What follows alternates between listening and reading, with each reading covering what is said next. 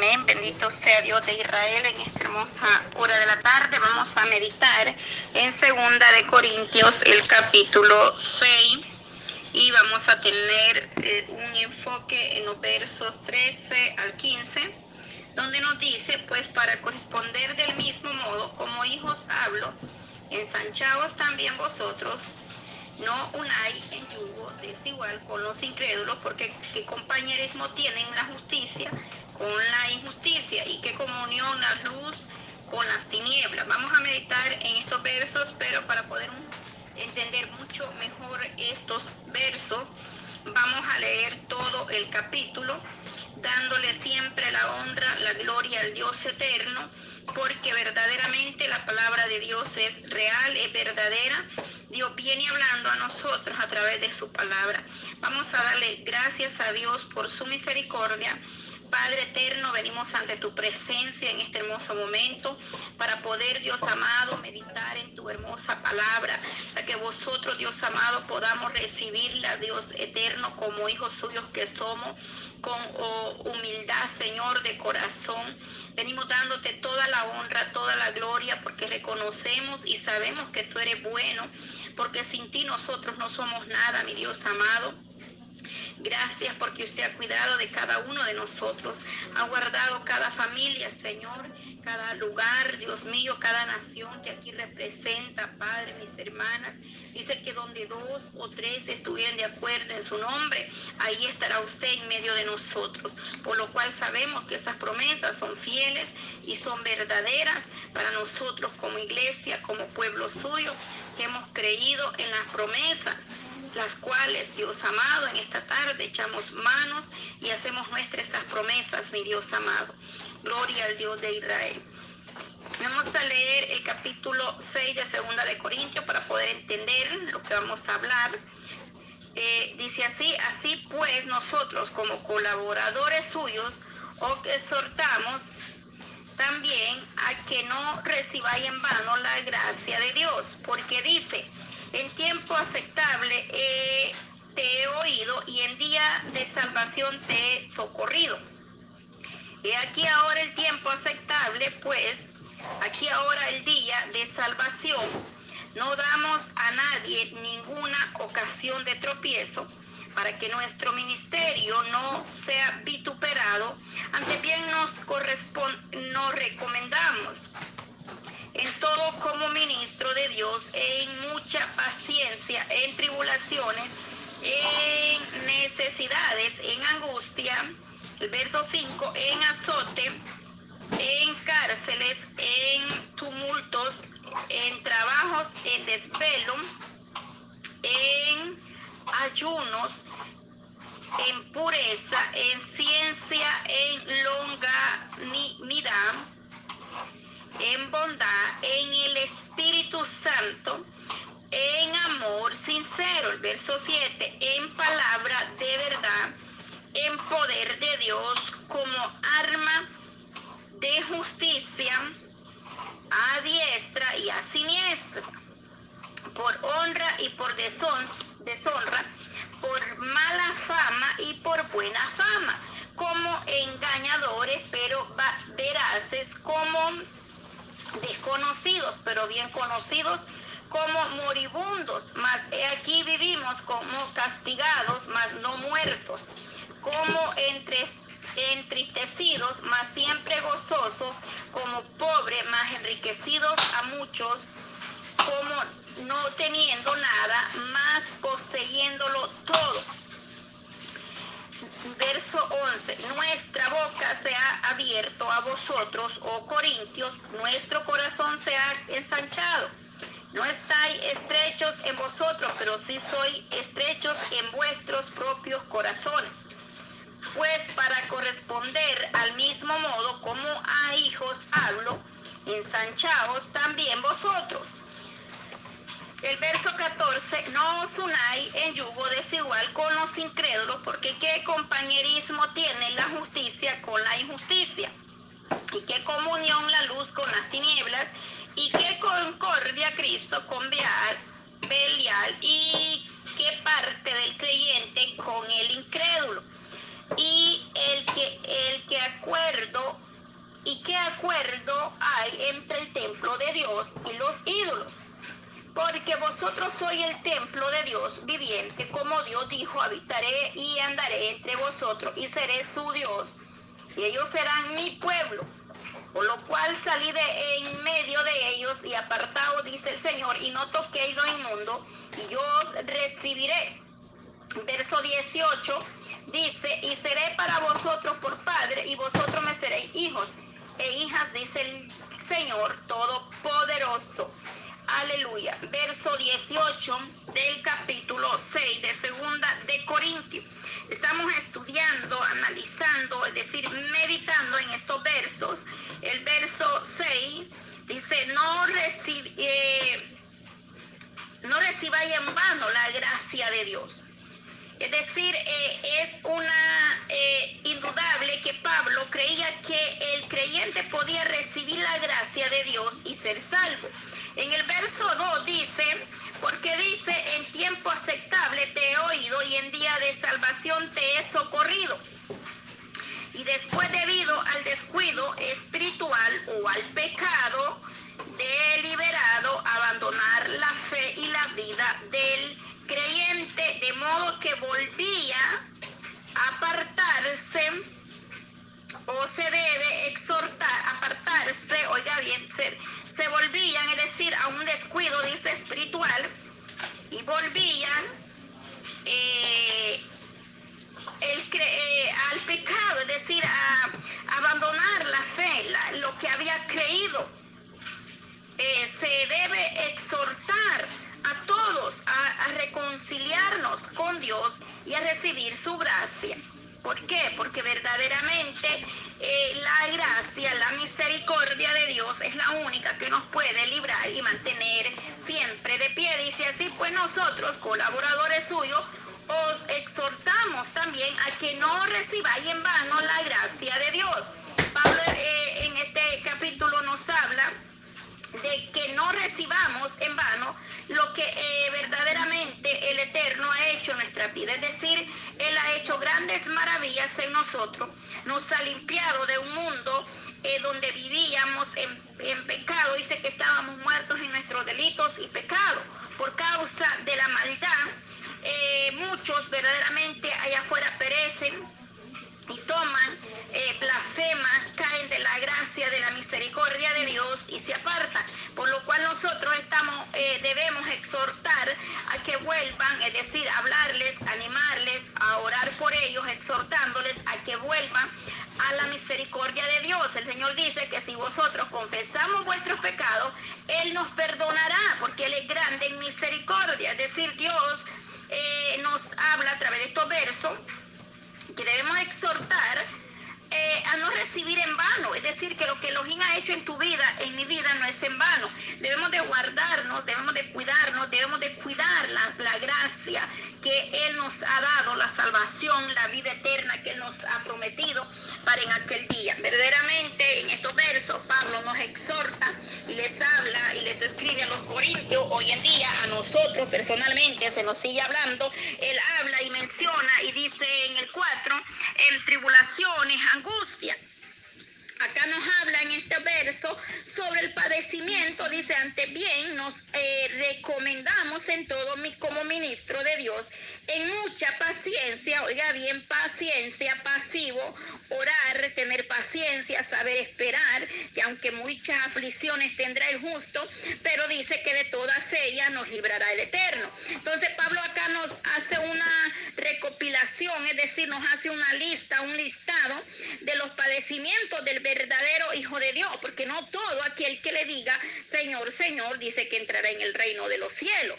Es que verdaderamente la palabra de Dios dice que hay que estar apartado, separado del pecado para poder ver la gloria de Dios. Hoy en día las personas eh, creen que haciendo lo que el mundo hace o andando en deleites del mundo eh, pueden eh, obtener o llegar a la vida eterna. Lamentablemente la palabra nos dice que apartados del mundo, apartados del pecado, es como nosotros caminamos en busca día con día de alcanzar la gracia y la misericordia de Dios. Pablo nos hace una lista en el verso 4 del capítulo 6 de Segunda de Corintios y dice, ante bien nosotros, es decir, eh, es decir, eh, eh, más bien dice, ante bien nosotros, Pablo nos anumera y dice paciencia en tribulaciones, porque ¿quién no tendrá tribulaciones? Muchas son las aflicciones, dice el Salmo 34, más de todas ellas nos librará Jehová. David nos hace énfasis en esto, de las aflicciones. Muchos pasan por diferentes tribulaciones Muchos son las angustias, las persecuciones. En diferentes áreas el pueblo de Dios pasa tribulaciones, angustia, es decir, eh, necesidades. Hay necesidades, gran necesidad en el pueblo de los de Israel. Mas estamos confiando que Él con todo nos ayudará nos sostendrá, nos abrirá puertas, nos bendecirá, porque esa es la promesa de los de Israel a tu vida. Dice que no hay justo desamparado ni la simiente que mendigue pan. Y esa palabra es real y es verdadera. Dios ha sido fiel con los que le aman. Él permanece fiel con su pueblo. Él nos, acá Pablo también nos habla y dice, en trabajos, en desvelo, en ayuno, la, la importancia de perseverar eh, en cualquiera de estas situaciones que nosotros podamos enfrentar, amada iglesia, es que no importa la situación, como sea, de eh, cómo nosotros podamos ver la grande o, o tremendo el problema o la tribulación o, la dificultad de que podamos estar atravesando, no importa eh, lo que el hombre diga, pero verdaderamente nuestra esperanza y nuestra firmeza está en el ojín de Israel. Entonces, acá nos hace enfoque y dice en ayunos, es decir, eh, en desvelo, porque habla de la vigilia. Es importante que la iglesia debe vigilar, orar en todo tiempo, eh, con acción de gracia, con súplica, acción de gracia en ayuno, el ayuno, ¿para qué? Para que vosotros podamos menguar en esta carne y crecer espiritualmente. Entonces, en el verso 6 dice, en pureza, en ciencia, eh, en longanimidad, en bondad, en Espíritu Santo, con un amor sincero, en palabra de verdad, en poder de Dios, con armas de justicia a diestra y siniestra. Es decir, seguir siempre mirando al blanco perfecto, el cual es nuestro Señor Jesucristo, el cual verdaderamente nos dará la fuerza, la fortaleza para que nosotros podamos seguir sin desmayar, eh, perseverando perseverando. Por eso dice, no recibáis en vano la gracia de Dios. Es que verdaderamente nos exhorta a valorar lo que los de Israel nos ha dado como iglesia. En el 4 se nos habla en tribulaciones, angustia y Pablo nos da unas numeraciones, así sucesivamente nos habla y nos hace entender que no importa la situación que la iglesia enfrente, el ojín de Israel está con vosotros y sus promesas son fieles. En el verso 10 nos dice, como entre entristecidos, mas siempre gozosos, o decir gozosos, gozados, como pobres, más enriquecidos, a muchos como no teniendo eh, nada, más poseyéndolo todo. Acá en este verso 6, Pablo nos dice la esperanza de saber gozarnos en la abundancia, en la escasez, en el problema, es decir, no es contrario al Evangelio en que un creyente consagrado sea pobre en bienes materiales. Pablo afirma que él tenía poco de los bienes de este mundo y sin embargo, como siervo de Dios, dio riqueza espirituales a otro. Es decir, no importa si tengamos posición o bienes materiales, pero nosotros debemos eh, siempre anhelar y buscar primeramente el reino de Dios o sin justicia. Tenemos poco o tengamos mucho, gloria a Dios, pero nuestra prioridad no esté en lo material. Es decir, el que no tiene, haga como si tiene. El que, el que tiene, como si no tuviera. Porque nada de lo que tenga o de los bienes es eh, depende eh, la salvación, sino de una entrega un arrepentimiento genuino, buscar verdaderamente eh, la misericordia de Dios. Y el que esté entristecido o el que está afligido, regocijado en el Señor. ¿Por qué? Porque el Señor nos fortalece en las tribulaciones, en el, en el momento que poda, podamos nosotros enfrentar. Eh, el Señor es nuestro gozo, nuestra fortaleza. y el que no tiene, haga como si tuviese. Es decir, hoy no hay, pero mañana Elohim proveerá, Él enviará la bendición. Porque verdaderamente es así, muchos tienen millones pero verdaderamente a la hora de que llega el problema o alguna enfermedad, el dinero no puede eh, solucionar o resolver el problema. ¿Por qué? Porque nuestra mirada y nuestra confianza viene del dueño del oro y la plata, el que es Elohim de Israel. No importa, eh, muchos creen que porque son estudiados, que buen trabajo, que porque tienen un título, que porque tienen eh, posiciones materiales, no, nada de eso importa eh, podrán ser muy estudiosos, muy preparados, pero si no tienen temor a Elohim de Israel, son como metal que suena y suena.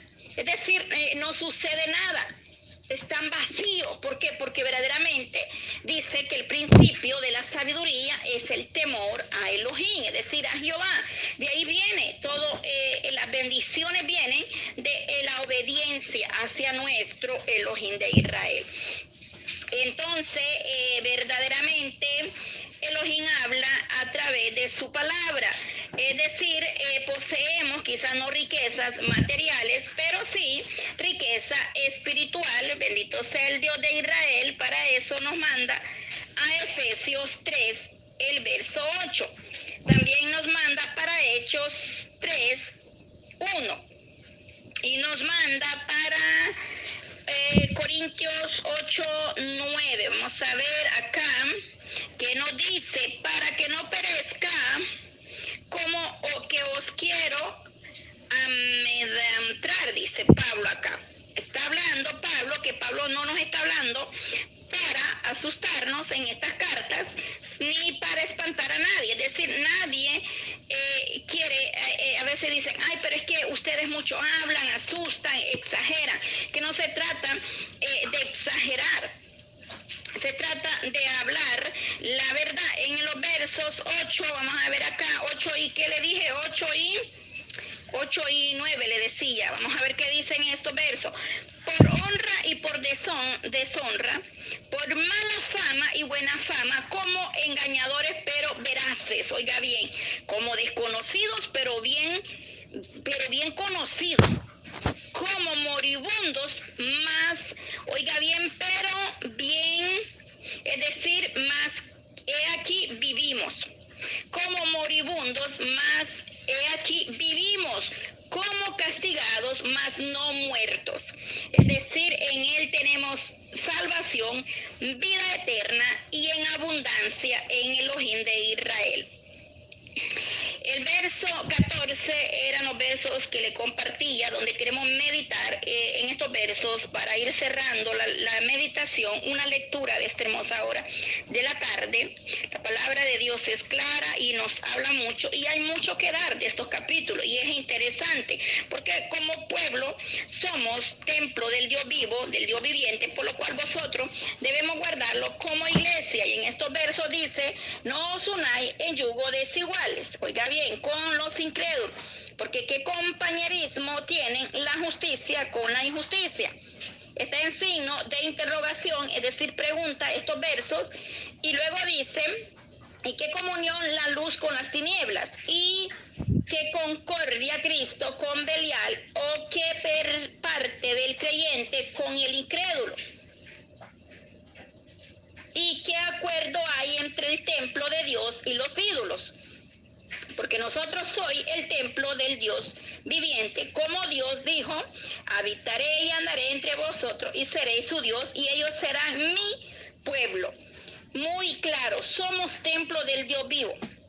Por lo cual dice que no nos unáis en los en yugo desiguales con los incrédulos. Este verso no solamente nos exhorta a no compartir las obras eh, de las tinieblas de allá afuera, es decir, eh, el paganismo con el mundo, sino también es, eh, viene en dos maneras también con lo que es el matrimonio, las parejas, es decir, no unirse a yugo desigual con decir con las porque hay parejas que se unieron pero oiga bien, hoy uno le sirve a Cristo, el otro le sirve al mundo y, y un desorden eh, y quiere a veces arreglar la situación, pero no se puede. ¿Por qué? Porque no supieron esperar, no supieron o no tuvieron la paciencia para que Elohim obrara y seguir clamando para que ese cónyuge o la pareja eh, viniera a los pies de Cristo. Y a veces se culpa el uno, el otro y se vive una vida amargada, de pleito, contienda y tantas cosas. Ambos casados, es decir, peleas, discusiones, porque se unieron a yugo desigual, es decir, eh, em, hermana estando en la iglesia buscando y conociendo la verdad, no puede unirse a uno de allá afuera, no puede haber, es decir, eh, desacuerdo, es decir, debemos de caminar igual hacia la misma mirada, pero esto, oiga bien, es para aquellas que aún no han, es decir, eh, están orándole al Eterno por una pareja, pero hay muchas que ya llegamos a los pies de Cristo eh, de esa manera que quizás en el mundo eh, nos se casaron o nos casamos y el esposo no es convertido. En, en ese caso, hermana, debe seguir clamando la misericordia de Dios para que Dios toque ese corazón. Esto es para los hermanos y hermanas que están orando por una pareja, no unirse en yugo desigual. Es decir, pedirle a Dios para que el Señor prepare esa mujer, prepare ese varón, un hombre que primeramente ame a Dios, un hombre que sea temeroso de Elohim, una mujer que ame a Dios sobre todas las cosas, que sea temerosa, que, que, le, que verdaderamente tenga la mirada puesta en Dios para que ese hogar haya paz y el centro de ese hogar sea Elohim de Israel.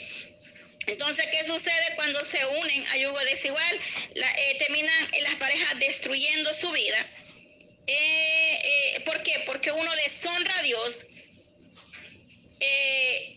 Porque por querer agradar a la pareja termina deshonrando a Dios. Y, como sea, esa pareja vuelve a su lugar, que es el mundo. ¿Por qué? Porque no quiere, no cambió, no quiso cambiar. Entonces, por lo cual no deber unirse en yugos desiguales. Por eso le digo, esto no se aplica tanto en lo espiritual como iglesia, a no contaminarnos con el mundo. De igual manera, en el matrimonio, las parejas, oiga bien, hay mucho que decir sobre este tema, pero bueno es Dios, bendito sea el Dios de Israel, no nos unáis con los incrédulos. Delante de Dios, oiga bien, las personas se dividen en dos categorías esenciales. los que estamos en Cristo y los que no están en Él. Eso es. Es que no se puede engañar. O somos o no somos. Verdaderamente, los que hemos reconocido la misericordia de Dios, tratamos de permanecer en Él y eso nos habla estos eh, versos, en los versos 14 al 16. No nos engañemos, Dios no puede ser burlado. Mi amada hermana, si usted está sola y quiere un hombre que la ame, que la respete, que le honre, siga doblando rodillas y esperando en Dios, porque si usted no espera, le va a suceder esto, el yugo desigual y traerá consecuencia. ¿Por qué? Porque usted terminará deshonrando al Dios eterno y como quiera el hombre vuelve al lugar que es el mundo porque esa persona quizá no quiere arrepentirse, no quiere nada con Dios, pero usted que ya conoce la verdad y está sola esperando en Dios, siga esperando, paciente, paciente. ¿Qué nos dice segunda de Corintios 4? Ahí nos habla y dice que en mucho, eh, en mucha paciencia, mucha paciencia, dice Pablo en estos versos, mucha paciencia aunque hayan aflicciones, tribulaciones y impaciencia, hay muchas necesidades, angustia, pero debemos de saber esperar en el ojín de Israel, porque el tiempo de Dios es perfecto para vosotros como iglesia. porque nosotros a veces fracasamos o nos va mal? Porque no sabemos esperar el momento de Dios, porque queremos hacer las cosas a nuestra propia fuerza, a nuestra voluntad y no es así. Nosotros como iglesia debemos saber esperar en Dios para que todo sea conforme la voluntad de Dios y todas las cosas nos ayudan para bien. Verdaderamente debemos tener y limitarnos a hacer cosas y a deshonrar al Dios eterno. Dios honra a los que le honran. Muy cierto, Dios honra los que le honran. Él dice, habitaré y andaré entre ellos y seré su Dios y ellos serán mi pueblo. Oiga bien, mi pueblo. El que honra a Dios será recompensado. El que honra a Dios siempre Dios no lo dejará avergonzado. Por lo cual dice, saliré en medio de ellos y apartado, dice el Señor, y no toqué lo inmundo y yo, y yo os recibiré.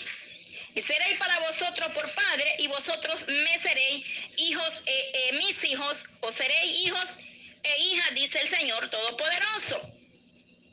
Verdaderamente eh, nosotros somos el templo de Dios.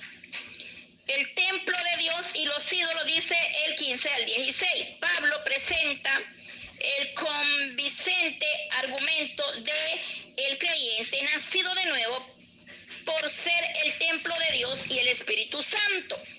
Y eso nos habla en Juan 14, 23, Primera de Corintios 6, 19, que nosotros somos templo y morada del Espíritu Santo de Dios. Y ese cuerpo no lo puede poseer un espíritu inmundo. Número uno, los ídolos tanto, oiga bien, los ídolos tanto en el eh, antiguo, en la palabra en el, en el Antiguo Testamento como en el Nuevo Testamento representan a los demonios. Deuteronomio 32, 17 y Primera de Corintios 10, 20, 21. Se nos habla más sobre esto de los ídolos, de la idolatría. Dice que los idólatras no entrarán ni heredarán el reino de los cielos. Por eso, la peor forma, oiga bien, de profanación es eso, era elegir ídolos en el templo de Dios. No se puede. Nosotros somos templo y morada del Espíritu Santo y tal debemos cuidarnos y para eso váyase para aprender más sobre los ídolos en el templo de Dios. Segunda de Reyes 21, 7 al 11. Asimismo, el creyente nunca debe profanar a su cuerpo, donde vive, ¿quién vive? El Espíritu Santo. Al darse, oiga bien, al Espíritu Santo de Dios que habita en vosotros, al darles entrada a los espíritus inmundos, porque verdaderamente si se abre puerta, es ahí como entran espíritus inmundos. ¿Qué dice el verso 15? Y qué concordia Cristo con Belial. Es decir, oiga bien, no, nunca debemos profanar su cuerpo. Nunca debemos nosotros profanar donde vive el Espíritu Santo y dar entrada a espíritus inmundos. Eso se refiere el verso 15. Por eso habla y en el 17 nos dice, apartaos claramente. El 17, por lo cual salid en medio de ellos y apartaos, dice el Señor, y no toquéis lo inmundo y yo recibiré. Y claramente nos dice este verso, apartado, es decir, apartado de aquello que no nos edifica, es una la separación espiritual del pueblo de Elohim. Es decir, apartados de aquello que no nos edifica apartados de aquello que rechazan la verdad, porque siempre el verso dice que comunión tienen la luz con las tinieblas. Verdaderamente no hay ninguna comunión entre la luz con las tinieblas. Las tinieblas siempre se oponen a la verdad. La tiniebla siempre va a resaltar sobre la verdad. ¿Por qué? Porque las tinieblas no soportan la verdad no soportan cuando el Espíritu Santo habla, son los primeros que resaltan con soberbia, con rebeldía, que se creen más sabios que Dios. Ellos todos lo saben. ¿Por qué? Porque viven en tiniebla. No les gusta que se les diga la verdad. Se resienten de que se les hable la verdad. Se resisten, se oponen a la verdad. Por eso es que mi persona no a mucho les agrado, pero porque les hablo la verdad.